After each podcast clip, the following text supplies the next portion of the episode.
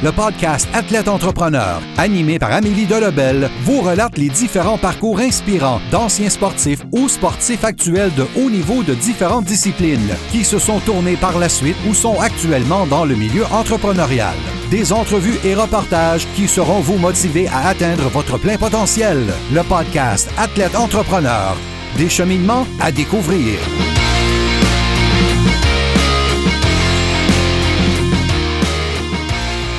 Bonjour à tous, c'est votre hôtesse Amélie Delebel et je suis très heureuse de vous accueillir sur mon podcast Athlète Entrepreneur pour cet épisode 061.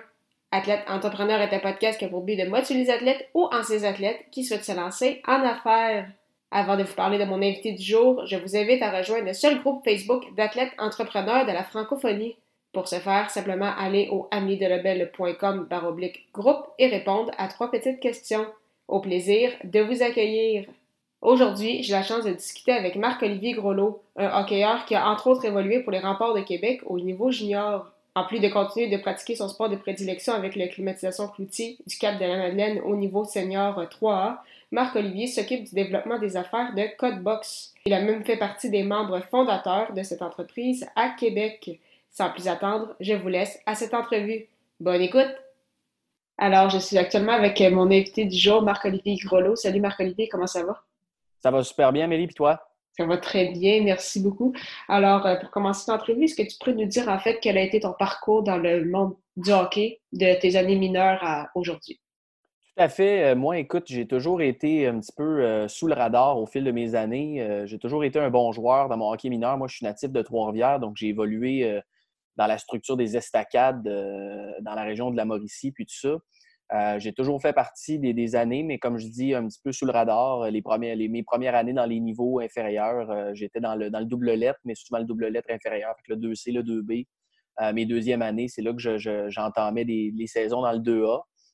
Et puis, il s'est passé un moment important dans ma carrière où, suite à mon année midget espoir à 15 ans, j'ai été mis devant une, décision que j'ai pu prendre, en fait, euh, j'ai eu la chance d'avoir des parents qui m'ont amené une, option différente, euh, je devrais-je dire, avec l'option de l'Académie Saint-Louis, qui était un programme prep school dans la région de Québec, euh, qui offrait vraiment une porte vers, vers, vers les États-Unis, en fait, pour les prep schools et éventuellement les universités américaines.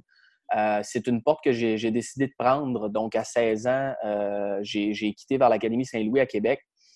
j'ai passé une super belle année là-bas. Et puis, ça ne s'est pas traduit par un placement. Il euh, faut comprendre qu'il y a des, coûts financiers rattachés euh, à tout ça, malheureusement. Et puis, malgré le fait que j'avais des bonnes bourses d'études, euh, c'était quelque chose que mes parents n'étaient pas capables de, se permettre. donc, moi, c'est là, à ce moment-là, que j'ai eu une discussion avec Christian Larue, qui était à ce moment-là instructeur, puis qui l'est toujours, en fait, instructeur-chef et responsable du programme des dynamiques de Sainte-Foy. Il faut comprendre qu'à cette époque-là, les dynamiques n'étaient pas dans la, dans la Ligue de hockey collégiale. Euh, c'était un petit peu, en fait, une extension du programme de l'Académie Saint-Louis. C'est-à-dire que euh, à chaque saison, comme on faisait avec l'Académie Saint-Louis, on, partait puis euh, on se dirigeait vers les États-Unis pour justement avoir un petit peu plus d'exposure, si tu me permets le terme, puis d'aller essayer d'avoir peut-être une occasion pour les rangs universitaires. ça a été dans mes plus belles années de hockey. malheureusement, c'est mal parti parce que je me suis, je me suis cassé le tibia à 17 ans. Donc, euh, j'ai manqué, je dirais, presque la totalité de la saison euh, cette année-là. Euh, ça a été quelque chose d'assez difficile, mais c'est ce qui m'a permis, en fait, de grandir beaucoup au travers de tout ça. j'ai mis les bouchées doubles pour les années suivantes. et puis, à mon année de 18 ans, j'ai connu une très bonne année, ce qui m'a permis d'être invité au camp des remparts de Québec, dans lequel j'ai super bien performé. Ça s'est traduit par une, une coupure. En fait, j'ai été le dernier coupé à 19 ans de ce camp-là. Euh, on connaît la réalité du hockey junior. Euh, il y a des, choix de, de, euh, rondes, de, repêchage qui sont, plus jeunes d'abord, puis qui sont plus importants. Donc, un 19 ans invité, ça, ça faisait. J'ai fait partie de ce couperet-là, mais bon, concours de circonstances cette année-là, il y a eu quand même suffisamment de blessés. Et avec, avec le championnat mondial junior, ça m'a permis de jouer une vingtaine de parties avec les remparts. J'ai terminé l'année et les séries avec eux aussi cette année-là. Euh, j'ai retourné au camp à 20 ans l'année suivante, alors qu'ils accueillaient la Coupe Memorial. Donc, euh, c'était quand même une grosse bouchée pour euh, un gars de 19 ans qui avait seulement qu'une vingtaine de parties d'expérience dans la Ligue, de tenter de faire sa place. finalement, après, après quelques semaines, ils, ont, décidé de me retrancher. Mais moi, ayant été, comme je le mentionnais au début, sous le radar, euh, depuis le début de ma carrière, ben, j'appartenais à aucune autre équipe. J'avais fini mon cégep, donc je me suis dirigé vers, euh, vers le Junior 3. Euh, j'ai eu la chance d'avoir des bonnes références pour avoir quelques équipes qui, m'ont, qui, qui, ont discuté avec moi pour finalement me, retrouver à Longueuil avec Pierre Petroni dans ce qui aura été possiblement une de mes plus belles années de hockey. J'étais en pleine confiance suite à la saison que je venais d'avoir. Puis cette année-là, on a remporté les grands honneurs. Donc, on a remporté la Coupe Napa euh, dans une finale euh, de match 7 en prolongation contre euh, les Cougars de Sherbrooke, qui à ce moment-là étaient toujours dans le Junior 3. Je sais que maintenant, je crois qu'ils sont dans la Ligue collégiale. et puis, suite à cette saison-là, ben, je suis allé du côté de, du côté de Concordia. J'ai continué mes études en business management à l'Université Concordia tout en jouant pour les Stingers. C'est une aventure qui a duré deux ans pour moi. La dernière, la dernière saison, euh, pour des raisons euh, hors de mon contrôle, j'étais pas tellement satisfait, puis de leur côté non plus. Donc, il y a eu une séparation à l'amiable, devrais-je dire. Et puis moi, ben, ça m'a permis d'exploiter une autre passion que j'ai, qui est le golf. Euh, donc, dans la dernière saison, moi, j'avais, délaissé le golf, mais je joue depuis que je suis tout jeune.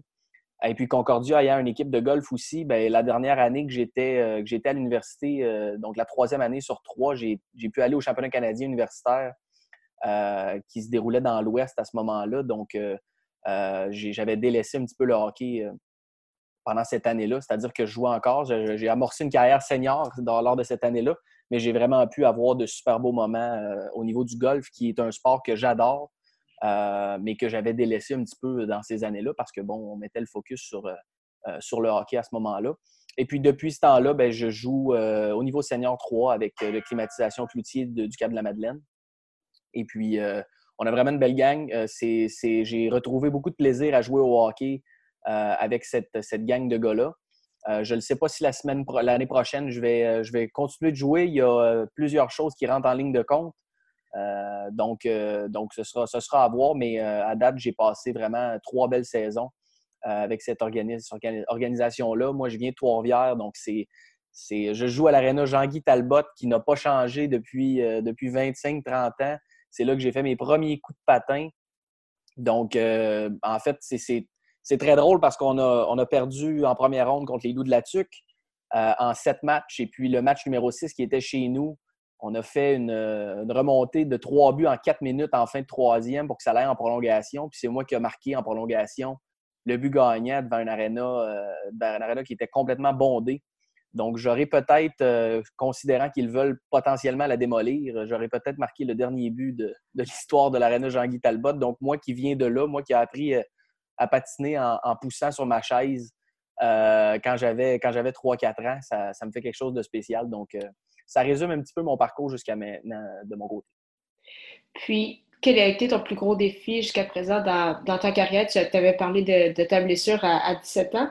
Puis, est-ce qu'il y a certaines choses que tu aurais fait euh, différemment? Tu mentionnais que tu avais décidé finalement d'y aller justement pour euh, l'Académie Saint-Louis euh, à 16 ans. Est-ce qu'il y a des choses que tu aurais fait différentes dans, ton parcours ou tu es content de où est-ce que ça t'a amené jusqu'ici? Non, je suis très content. Puis honnêtement, j'ai n'ai pas de regrets parce que au-delà de l'aspect hockey qu'on parle souvent, euh, comme personne, ça m'a fait grandir énormément de prendre cette avenue-là. Entre autres, les, trois années que j'ai passées aux côtés de Christian Larue euh, m'ont apporté beaucoup, beaucoup de choses comme, comme individu. Et puis souvent, on dit que le, sport, c'est une école de vie. Euh, ben, pour moi, ça n'a pas été différent. Ça a, vraiment, ça vraiment été un moment charnière dans ma carrière. D'avoir un gars comme Christian, comme Maxime Gingras aussi, qui était son, son adjoint là-bas. Donc, je ne je ferais absolument rien différent parce que c'est une gang, il faut comprendre, euh, pour, que, les gens comprennent, dans une équipe collégiale, comme c'est le cas en ce moment, il n'y a pas de nuit à l'hôtel, il, y a des, raids d'autobus, mais ce n'est pas, euh, pas des trajets super longs, bien que maintenant, il y a des équipes un petit peu partout. Mais il faut comprendre que nous, de notre côté, à l'époque, on, allait un petit peu partout dans le, dans le nord-est des États-Unis. Donc, c'était des, longues, des longs voyages d'autobus, des nuits à l'hôtel. Donc, on a développé avec ces gens-là vraiment des affinités particulières. Et puis, ça fait que maintenant, ben, on essaie de se regrouper au moins une ou deux fois par année euh, euh, entre, entre boys, comme on dit. Puis même moi, je, je, parlais à Christian cette semaine parce que ça fait quelques années qu'on organise un tournoi de golf euh, qui, aide au financement des dynamiques de Sainte-Foy. on veut organiser un vin fromage, on veut y aller avec deux événements par année et tout ça. Donc, moi, ça m'a apporté tellement que, comme, comme, comme tu peux le voir, je redonne beaucoup, puis j'essaie de, de, rester impliqué, du moins euh, le plus qu'on peut avec les responsabilités qui grandissent du côté professionnel. Euh, mais ça m'a tellement apporté beaucoup que moi, je ne ferais rien différemment. Puis si c'était à refaire, euh, quand mon père m'a demandé si je voulais y aller, j'aurais dit oui sans hésiter. Tu parlais justement de tes défis maintenant professionnels.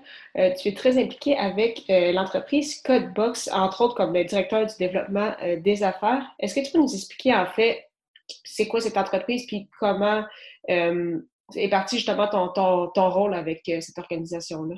Tout à fait. Ben moi, c'est venu de, par mes années passées à Québec. J'avais, rencontré des gens différents là-bas, puis ça m'a, ça m'a permis de rencontrer un gars qui s'appelait Nicolas Genet, qui à ce moment-là était de passage à Québec. Mais pour les gens de Québec qui, qui savent un peu, la ferme Genet sur la rive sud à Saint-Nicolas, c'est une euh, c'est son c'est le papa de Nicolas qui qui est tout ça. Nicolas, c'est quelqu'un qui était dans les technos.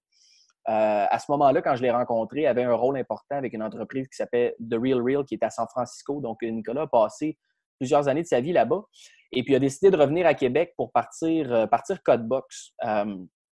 Codebox, c'est principalement trois unités d'affaires. Donc, il y a euh, en premier lieu, il y a euh, une école de technologie. Donc, c'est un bootcamp ultra accéléré de 16 semaines euh, qui permet à des gens de tous les horizons de, démarrer une carrière en technologie.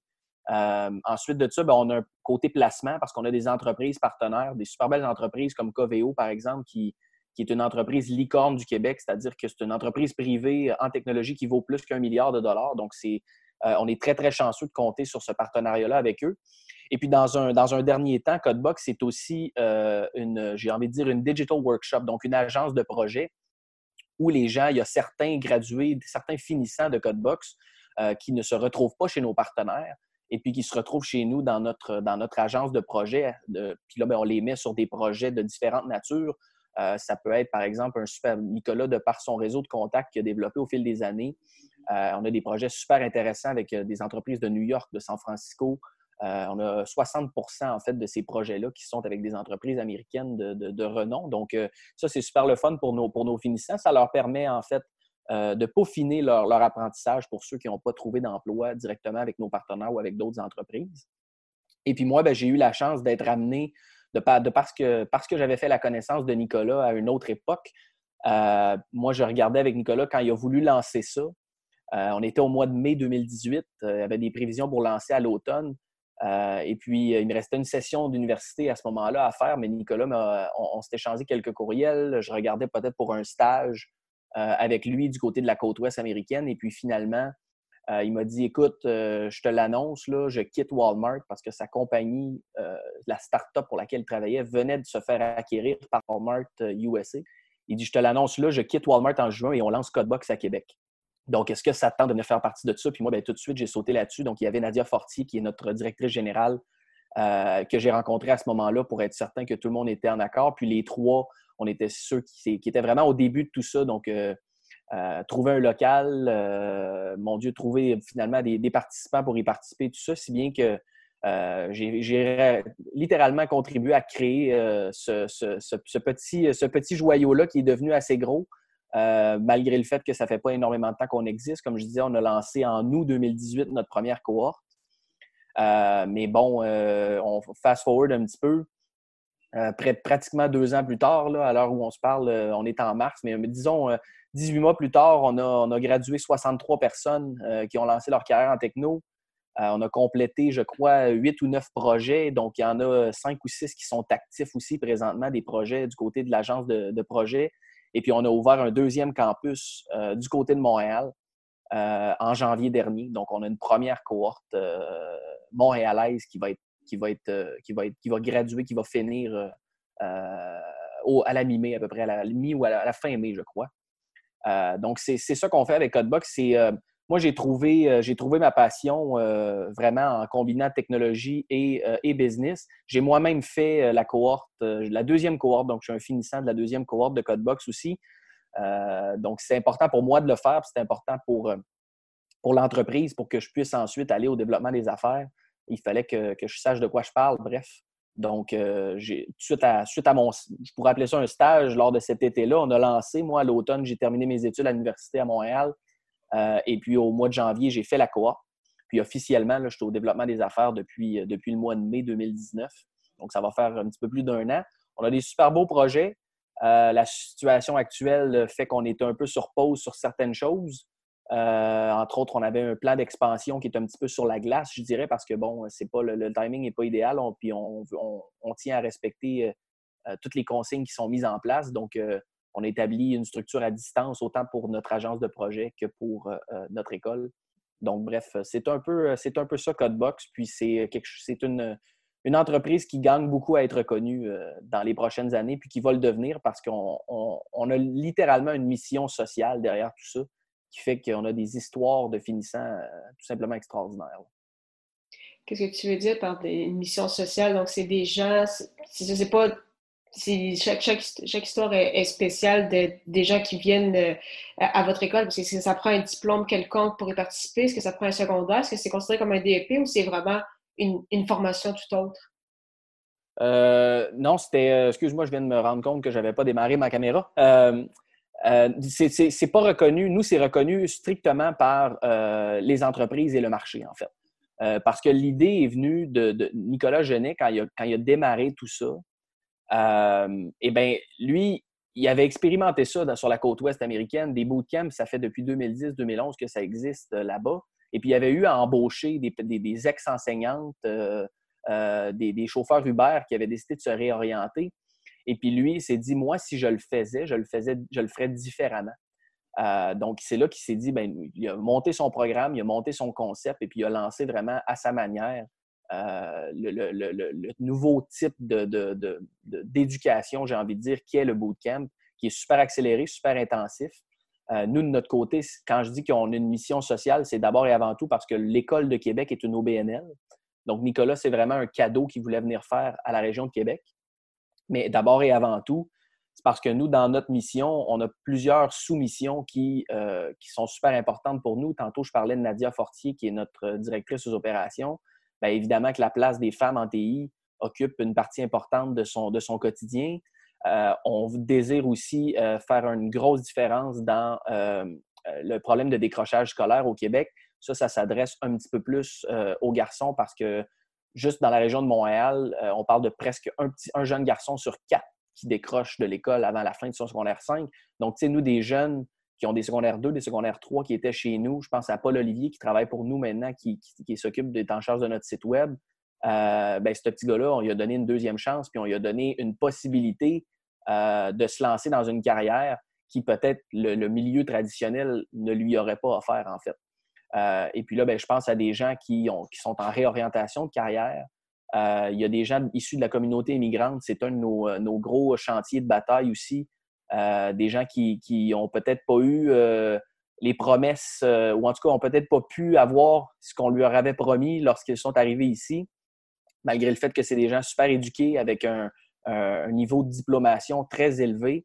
Euh, ben là, on leur, permet, on leur permet avec Codebox, en fait, ça leur donne un tremplin pour se lancer euh, euh, dans le marché des technologies et tout ça. Donc, c'est un peu ça que, j'entends par là. Puis, évidemment, ben, cette mission sociale-là est au cœur de ce qu'on fait à chaque jour. Parce que, comme je disais, c'est l'autre partie de la mission, évidemment, c'est de combler la pénurie de main-d'œuvre. on parle beaucoup de pénurie de main-d'œuvre au Québec, un peu partout sur la planète. C'est quelque chose qui accapare beaucoup de temps d'antenne un peu partout. Euh, par contre, bon, c'est certain que y a c'est des emplois, il y a différents types d'emplois qui sont en pénurie.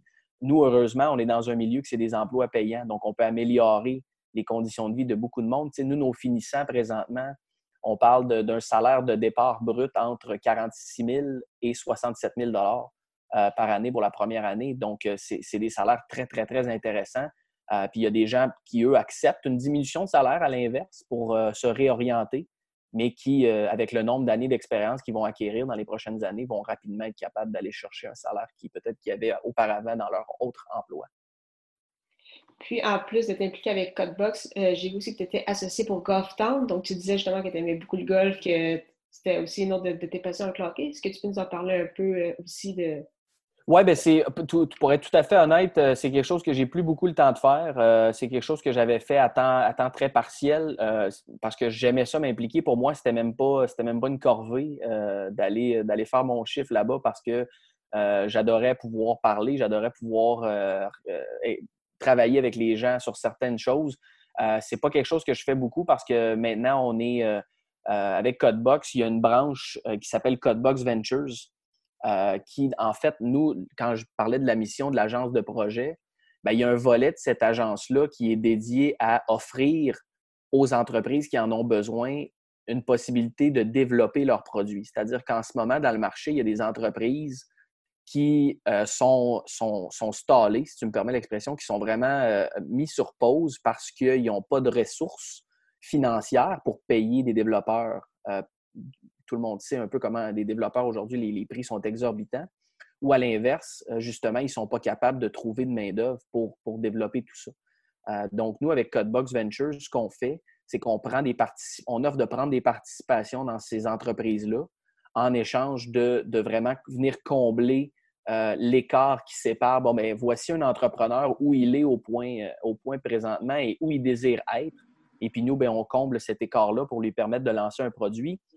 C'est le cas avec, euh, avec Damava, qui est une plateforme qui, veut réinventer les soins à domicile.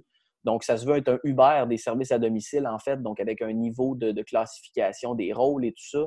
On est en pleine campagne de pub avec Damava parce que là, on a mis ça un petit peu de côté de par toute la situation actuelle, euh, eh bien, qu'est-ce qu'on a fait? C'est qu'on a ajouté un profil bénévole. Donc, on va vraiment permettre aux bénévoles euh, de s'inscrire sur la plateforme. On est en pleine période de recrutement pour ça. Et puis, euh, l'autre, partie de Codebox Ventures, c'est une entreprise qui s'appelle Podbox aussi, qui est dans le domaine du podcast, en fait, qui est une plateforme pour les podcasters. Donc, bref, tout ça pour dire qu'avec avec tout ça, ça fait plusieurs mois que je n'ai pas fait une apparition au Golf Town, mais c'est quelque chose qui, qui me passionne toujours autant, en fait. Euh, si euh, je, je, je, me, je, me, couche à tous les soirs en, espérant qu'ils vont pouvoir ouvrir les terrains de golf malgré la situation qu'on vit, je pense qu'on est capable de respecter toutes les recommandations et les mesures en place tout en jouant au golf. Donc, je pense que ça permettrait à plusieurs personnes de, de, de maintenir un équilibre mental suffisant pour les prochaines semaines. Donc, puis pour les prochaines années, ce serait quoi tes objectifs, tant avec Codebox qu'au point de vue euh, hockey? Puis est-ce que tu as également des projets euh, de côté que tu penses euh, mettre en place ou pour le moment, vraiment, ton, ton énergie est à 100 sur, sur Codebox? Pour l'instant, mon énergie est à 100 sur Codebox. moi, ce que j'aime bien en ce moment de ce que nous, on fait au-delà de tout ça, c'est qu'on est une jeune start-up, donc tout le monde fait ce qu'il a à faire pour qu'on puisse livrer la marchandise. Ce qui m'amène à faire une variété de choses différentes dans mon rôle. Donc, officiellement, oui, je suis au développement des affaires, mais ma liste de tâches ne se limite pas à ça du tout. Euh, c'est ce que j'ai aimé quand j'ai amorcé ma carrière avec Codebox parce que c'était l'été qu'on a, débuté ça, j'ai fait une foule de choses. Euh, c'est la même chose que je fais en ce moment euh, avec les, entreprises secondaires de Codebox Ventures. Bien, on, est, on, est, on est très occupé aussi de ce côté-là. Donc, présentement, je te dirais, mon, mon, mon énergie est vraiment mise sur Codebox. Euh, comme je disais tantôt, on a des plans d'expansion aussi nord-américains qu'on veut mettre de l'avant dans les prochaines années. Donc, ça va m'amener à, gruger beaucoup d'énergie. Euh, c'est une industrie qui me passionne. Donc, moi, je continue à aller, euh, aller là-dedans. Et puis, du côté hockey, ben, ça va dépendre vraiment l'année prochaine, beaucoup en fait du côté professionnel. Je pense que de la façon, nous, dont on a terminé notre année cette année, c'est certain que ça me donne le goût de revenir. Euh, là, en plus, bon, tout est, tout est au neutre étant donné la situation actuelle avec, euh, avec le virus. Donc, euh, on ne sait même pas, en fait, les chances sont probablement à 99% qu'il n'y aura pas de champion de couronné cette année. Et puis, je pense que c'est la bonne chose à faire. Il faut malheureusement se plier à ça. Donc, l'année prochaine, ça, sera à voir. Cette situation-là fait que peut-être qu'ils ne démoliront pas l'aréna du côté du Cap de la Madeleine à Trois-Rivières. Donc, on va voir. C'est, en, plus, il y a beaucoup de. Ça, dépend des coéquipiers, évidemment, rendus à, dans ce calibre-là, dans ces ligues-là. Euh, on, développe des, amitiés avec ces gens-là. On fait beaucoup de routes avec eux. Moi, je pense à moi maintenant que je suis, dans la région de Montréal. On est plusieurs qui descendent à chaque vendredi euh, à Trois-Rivières pour jouer nos matchs. On a beaucoup, beaucoup de plaisir. Euh, mais il y, a, le côté professionnel qui va venir, qui va venir impacter tout ça. Euh, mais c'est certain que si, euh, j'en ai, euh, si j'ai les disponibilités, j'aimerais beaucoup retourner, retourner au Cap de la Madeleine l'année prochaine pour essayer de soulever une dernière coupe avant de, avant de me retirer. mais avec Codebox, on a tellement des beaux projets que c'est ça qui est, en priorité. Puis tout va dépendre de comment on décide de mettre tout ça en place dans les prochaines années. C'est parfait. Pour euh, terminer l'entrevue, je vais te poser quelques petites questions euh, en rafale. Ma première question, c'est quelle est la chose la plus importante que le sport t'a appris? Euh, je dirais le sens, le sens des responsabilités, puis le, fait d'être, je vais utiliser l'expression anglophone, accountable, mais d'avoir, d'être responsable justement de tout ce que tu fais, de toutes tes actions. c'est peut-être quelque chose qui est, je dirais peut-être pas dans le sport en général, mais moi, dans mon parcours, entre autres avec Christian au Cégep Sainte-Foy, euh, c'est probablement une des valeurs les plus importantes que j'ai, que j'ai, que, pu apprendre euh, durant ce parcours-là. Euh, quel est ton plus beau souvenir sportif?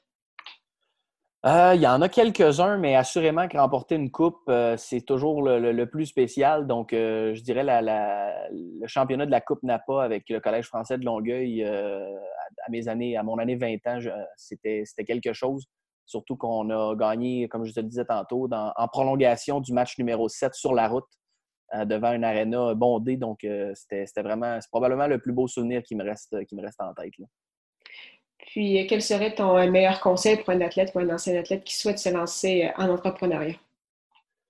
Euh, je dirais de, suivre son instinct, je pense, parce que moi, ce qui, ce qui me rejoint beaucoup, c'est que les, les, valeurs et les réflexes et les, les habitudes de travail qu'on développe dans le sport sont ultra importantes quand on fait, quand on fait de la business, euh, quand on se lance en entreprise, quand peu importe c'est quoi le type de choses. Moi, je vois plein, plein de gens sur mon Facebook, des anciens coéquipiers justement, qui se sont lancés dans certaines choses.